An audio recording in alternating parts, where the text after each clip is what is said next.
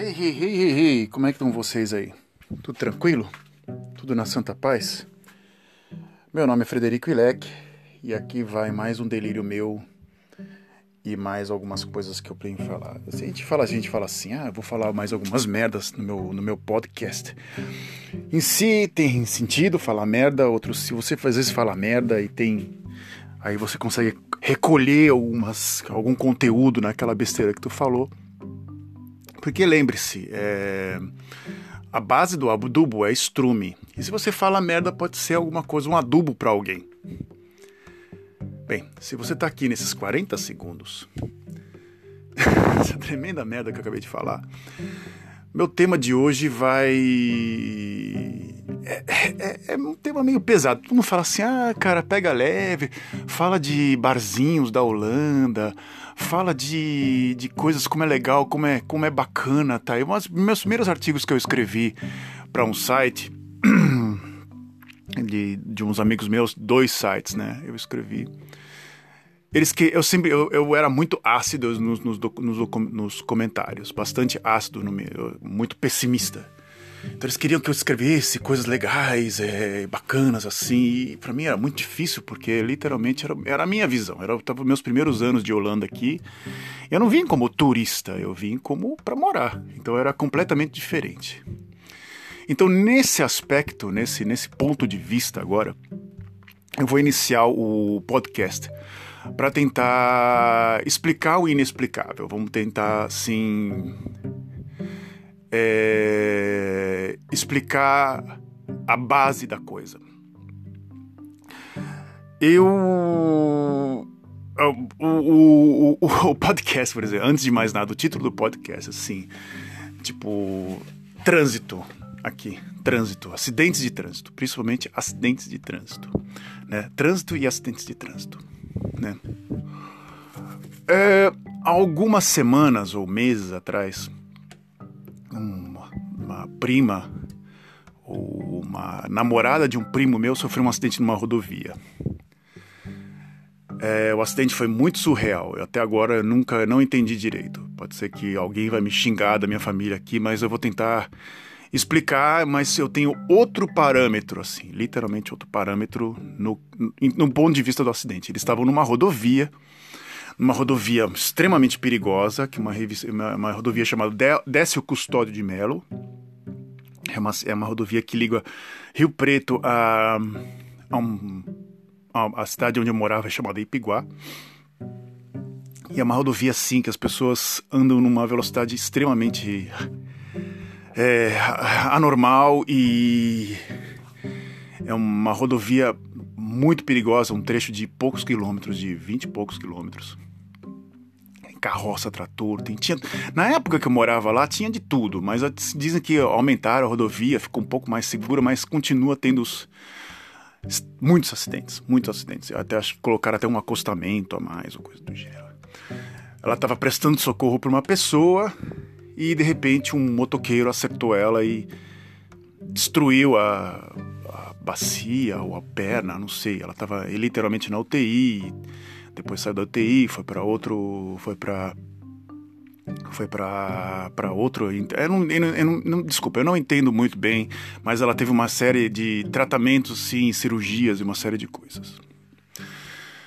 Quando me perguntaram, quando falaram para mim essa história, eu, a minha reação foi assim: pô, por que, que ela está prestando socorro para alguém numa rodovia, sendo que ela é enfermeira? Ela, tava, ela, ela trabalha para um hospital, ela estava numa rodovia, ela sabia que, que. Você sabia que existe um risco, e um risco grande de alguém acabar acertando? Não, mas o motoqueiro estava errado. Bem, então vamos tentar explicar.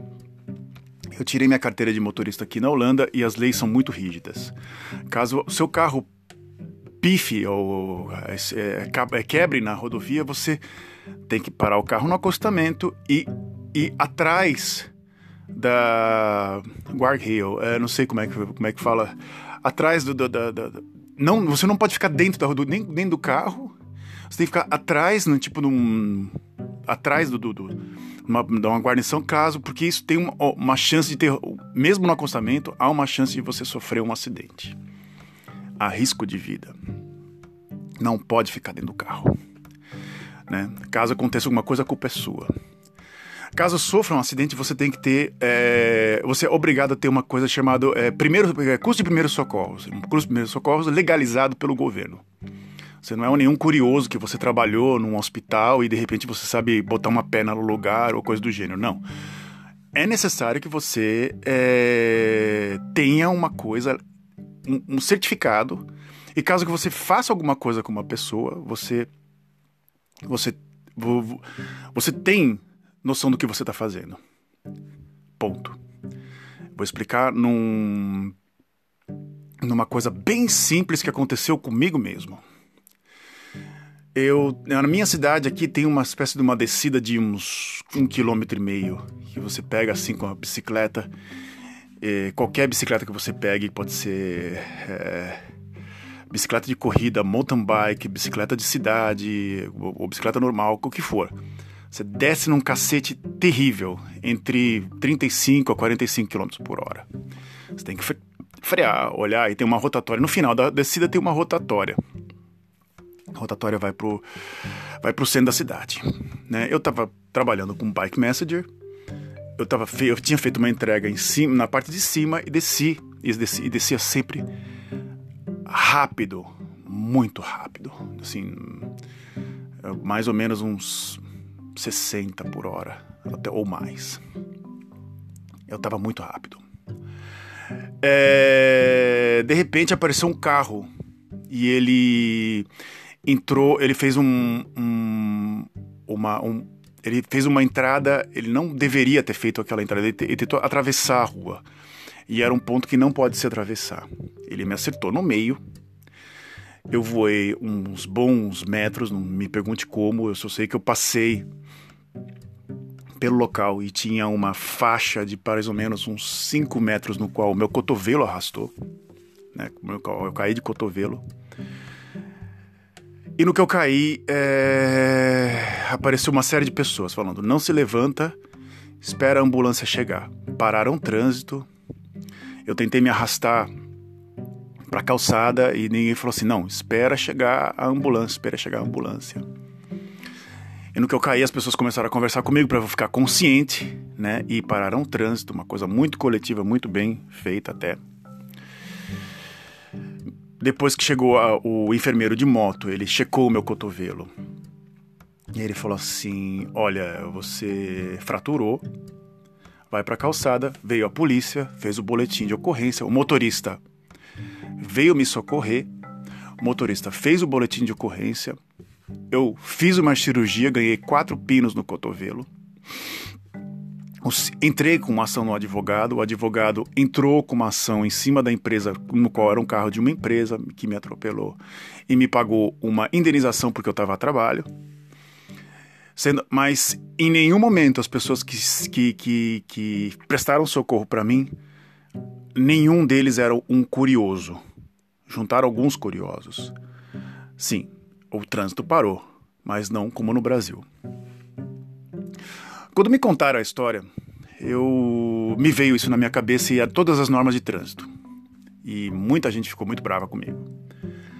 Porque, não, porque é, você não viu a caridade que a pessoa estava fazendo. Eu falei assim: olha, se você põe o pé numa rodovia, você tem certeza é, de que está com um risco gigante de, ser, de acontecer uma coisa muito chata com você, né? Principalmente a pé ou de bicicleta. Então aqui é proibido você tanto andar a pé numa rodovia quanto andar de bicicleta. Se você andar, você ganha uma multa fora do normal, né? Porém no Brasil isso é normal. Itália também. Itália também eu tomei muitos, muitos choques assim quando eu fui para Itália e eu vi muita gente andando na rodovia de bicicleta, é de assustar, né? Porque o, a bicicleta é uma espécie, eles chamam assim de, de veículo selvagem, é meio difícil de explicar assim, é uma coisa que pode virar de uma hora para outra assim na, na, em cima de você e você tem que manter uma distância de um metro e meio. E esse um metro e meio é uma distância de segurança, você não pode passar perto. Na Itália tiravam fina toda hora, eu andei de bicicleta, tirava uma fina de um metro ou até menos de mim. Um caminhão passou muito próximo de mim. De assustar. No Brasil, idem né, no Brasil. Ah, principalmente em Santos, na Avenida Ana Costa, quando não tinha ciclovia, Ana Costa ou a Avenida, a Avenida Principal, que eu não me lembro agora o nome, né? E você andava e de repente passava um ônibus assim perto de você, assim, tirando uma fina gigante. Alguns caras até pegavam carona no ônibus. Então quando eu cheguei aqui, como diz muita gente para mim, você veio para a terra do Lego, né? O Legoland. E nisso faz com que o trânsito fique seguro. Mesmo que você esteja atrás do volante e você tem assim, com, tá com medo ou alguma coisa assim, você acaba se tornando uma pessoa segura porque o motorista que está atrás de você tem noção de que você pode errar. E de que o erro faz parte do, do trânsito e isso pode acontecer em um segundo. Então, esse foi o meu maior choque em termos, em termos de, de trânsito aqui. Você botar o pé na, na, na faixa de pedestre e o carro parar. Né? Eu acho que eu contei uma história é, num, num dos podcasts que eu, que eu vim para a Holanda na primeira vez em 2006 e na Itália, eu fui para Milão também, fiz uma viagem de uma, um mês inteiro, praticamente por toda a Holanda e praticamente pela parte norte da, da, da, Itália inteira, não toda, né? Pelo amor de Deus, só um pedaço só, um pedacinho pequenininho. E quando você botava o pé na faixa de segurança, o carro parava. Quando eu cheguei no aeroporto de, de Guarulhos, vi um caminhão baú se aproximando e botei a faixa, o pé na faixa de segurança. E o caminhão passou assim, rasgado, quase em cima de mim e da minha mulher. Quase foi é, tipo chegamos de viagem tipo ó oh, que maravilha vimos a Holanda e quase a gente foi dessa para outro mundo né? Então o, o trânsito do Brasil para concluir assim é extremamente violento. Extremamente violento. Principalmente dos, os, os, das, da, do interior de São Paulo. É, onde a onde a, a, a o ensino em si é muito tosco, é muito ruim. E as pessoas dirigem assim como se fosse um trator o carro. É, como você tipo pega cruzamento, tá pouco se ferrando, atravessa a linha e assim por diante. Há uns anos a minha irmã foi para São Paulo e de repente ela mandou para mim uma foto eu não sei como nem descrever essa foto. Ela falou assim, cara, eu entrei aqui na Consolação, em São Paulo, e eu vi isso. Eu nem acredito que eu, que eu tô vendo. Ela mandou para mim, eram dois carros, dois é, carros da Chevrolet, ou da, um carro da Chevrolet e outro do, um, e um Citroën. Não me pergunte que marca, dois carros populares. Um em cima do outro, parecia, parecia filme do Mad Max. Eu falei assim, meu, ela fotografou e enviou para mim. Eu falei assim, cara, eu nem sei como é que esse cara conseguiu fazer isso. O cara, em vez de ele bater e o carro voltar, o cara devia dar uma velocidade tão alta que ele subiu. Ele conseguiu passar por cima e ficou em duas rodas na lateral. Ele ficou assim, ó, vou tentar descrever a foto. Um carro ficou embaixo, outro em cima e outro por cima com duas rodas, é, como se fosse aqueles, aquelas, aqueles truques de, que a gente via na televisão, aqueles caras que fazem aquelas coisas malucas. O carro subiu, subiu em cima do outro. Eu falei, meu, que. Eu achei que fosse um mime ou coisa do gênero. Eu falei, não, você tá viajando, você pegou isso na internet. Não, acabou de acontecer na minha frente. Ela falou assim. Eu falei, cacetada, né? Então, é, eu lembro que as, as, poucas vezes que eu dirigi no, no, no, Brasil, que eu não tive uma experiência muito grande de, no volante no Brasil, graças a Deus, eu me sentia inseguro em tudo, em tudo. Eu botava a mão no volante e falei, meu, que porra é essa aqui? Trânsito ruim. Né? O trânsito era péssimo. E quando eu comecei a andar a pé e andar de bicicleta, me senti mais seguro, né?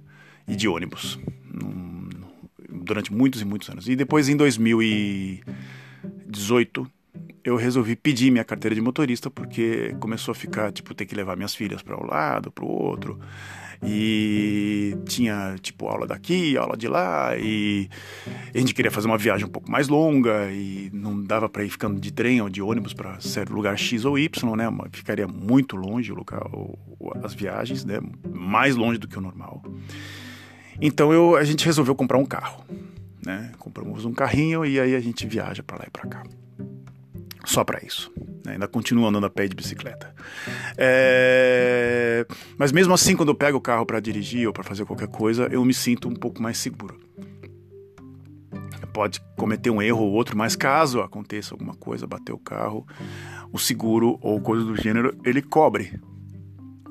Você compra, você tem um seguro obrigatório e esse seguro obrigatório cobre algumas coisas. Um pequenino exemplo para tentar explicar para vocês. Anos atrás, a minha filha e minha esposa sempre faziam um, um percurso entre a entre a escola até em casa, que é mais ou menos de 2,5 km de bicicleta, coisa de 15 minutos de bicicleta. E tem um estacionamento, um lugar que você corta perto de casa, que é um estacionamento.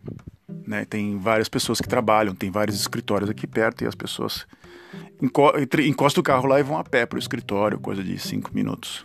Né? E a minha filha acidentalmente se assustou com um carro saindo de uma, de uma vaga e ela basicamente caiu e bateu a cabeça na porta do carro. E a porta do carro amassou, né? Para ser uma base. Minha filha não aconteceu nada, foi teve teve uma nada demais assim, não ficou, não teve nenhum traumatismo craniano nem nada. A menina saiu do carro, perguntou os, docu os documentos, perguntou se estava tudo bem com minha filha, falou assim: "Ah, eu quero os documentos e eu sou e o seu seguro para acionar o meu seguro porque eu quero consertar esse carro o mais rápido possível. Bem, a menina conseguiu provar que o erro foi da minha filha. Ela conseguiu provar que o erro não foi dela, ela conseguiu que foi da minha filha e nós tivemos que pagar o conserto do carro dela. Você tem uma base, né? Você tem uma base. Ela conseguiu provar por A mais B que a minha filha estava andando de. O ciclista sempre é o lado mais fraco aqui. Então, caso aconteça alguma coisa com o ciclista, é, você tem que pagar uma indenização ao ciclista. Mas ela conseguiu provar o contrário. Ela, ela agiu de forma rápida, foi esperta e pumba. E a minha, minha esposa falou assim: não, eu concordo. E aí o, o seguro nosso cobriu o acidente dela. Ela deve ter pintado a porta do carro, desamassado, coisa do gênero, coisa de alguns, alguns cento e poucos ou duzentos euros, né? Mas conseguiu. E aqui esse lance do seguro. Para finalizar o podcast, falando em seguro, né? Quando eu sofri o acidente, porque aqui uh, tem pessoas que são craques em tá em, de seguro, né? Seguro-desemprego e seguro-saúde. Eu tentei, eu pensei em pedir conselhos para algumas pessoas, para algumas pessoas que, que poderiam estar tá me ajudando de alguma forma, né? Um deles é meu vizinho, né? Um cara muito chato, um cara muito azedo, né? Que vive em casa fazendo picas nenhuma, né? Quando eu sofri o acidente, eu, ele viu meu braço enfaixado, ele falou assim: "O que aconteceu com você?" Eu falei assim: "Olha, eu fui atropelado por um carro e eu quebrei o meu, meu, meu cotovelo e não, eu consigo me eu quebrei, consigo me mexer. A cirurgia foi muito bem feita, né? Até quando eu mexi, não sei se saiu no podcast quando eu mexi meu cotovelo esquerdo deu um estalo aqui que tá tudo certo aqui. Já tem, já tem quase 10 anos que eu sofri esse acidente e meu, meu cotovelo tá inteiro, né? Deu um estalo, não sei se pegou no podcast. Aí ele virou para mim e falou a seguinte frase de ouro, né? Ele falou assim, a frase, a frase de um milhão de dólares. Ele falou assim: para você ganhar mais tempo, dinheiro, você fala que você está fisicamente e psicologicamente é, é, incapacitado e enrola isso até você achar que você está bem. Bem, ele faz isso já tem quase 20 ou 25 ou 30 anos e eu não sabia, acabei sabendo. Que ele, entre, entre aspas, sofreu um acidente e está enrolando com seguro saúde há anos já. Eu logo depois que, que eu sofri o acidente, no nono dia, que o, na hora que o osso colou, eu já estava de volta na bicicleta. E aí o fisioterapeuta falou assim, caso, cara, você está se arriscando demais. Caso aconteça alguma coisa com você, você pode atrofiar esse seu braço e nunca mais ter, o, ter, ter o, o, o movimento do braço de novo. Você tá louco. Eu falei assim, não, eu preciso trabalhar. Aquela coisa, eu preciso trabalhar, sabe? Sendo que eu poderia estar tranquilo, sem não, não precisando. Então, ficou essa coisa do Brasil, de você ter que se virar nos 30 na hora que você acontece alguma coisa chata com você. Mas na Holanda, o próprio sistema de saúde, até o próximo sistema social, deixa você um pouco preguiçoso. E essa é a minha grande crítica à Holanda. Quando você tem um sistema social muito organizado e uma espécie de é, solidariedade fria, você acaba se tornando uma pessoa, um cidadão um pouco preguiçoso e não tem o mean of life, ou o sentido da vida, não tem, não faz, não tem tanto sentido, né? O negócio seu é viver e o Estado cobre o que você está necessitando, mas o Estado tem que cobrir pelo menos uma, uma pequena parte, ou uma parte, uns 25, 30%. O resto tem que vir da própria pessoa. Só caso que ela tenha realmente zero de capacidade. Aí sim você pode falar, não, ok.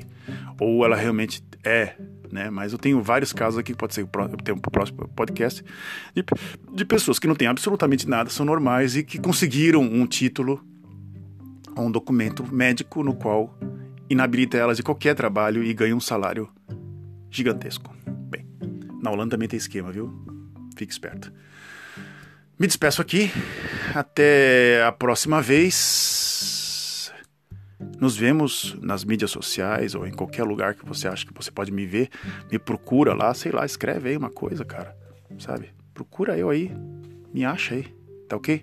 Tchau.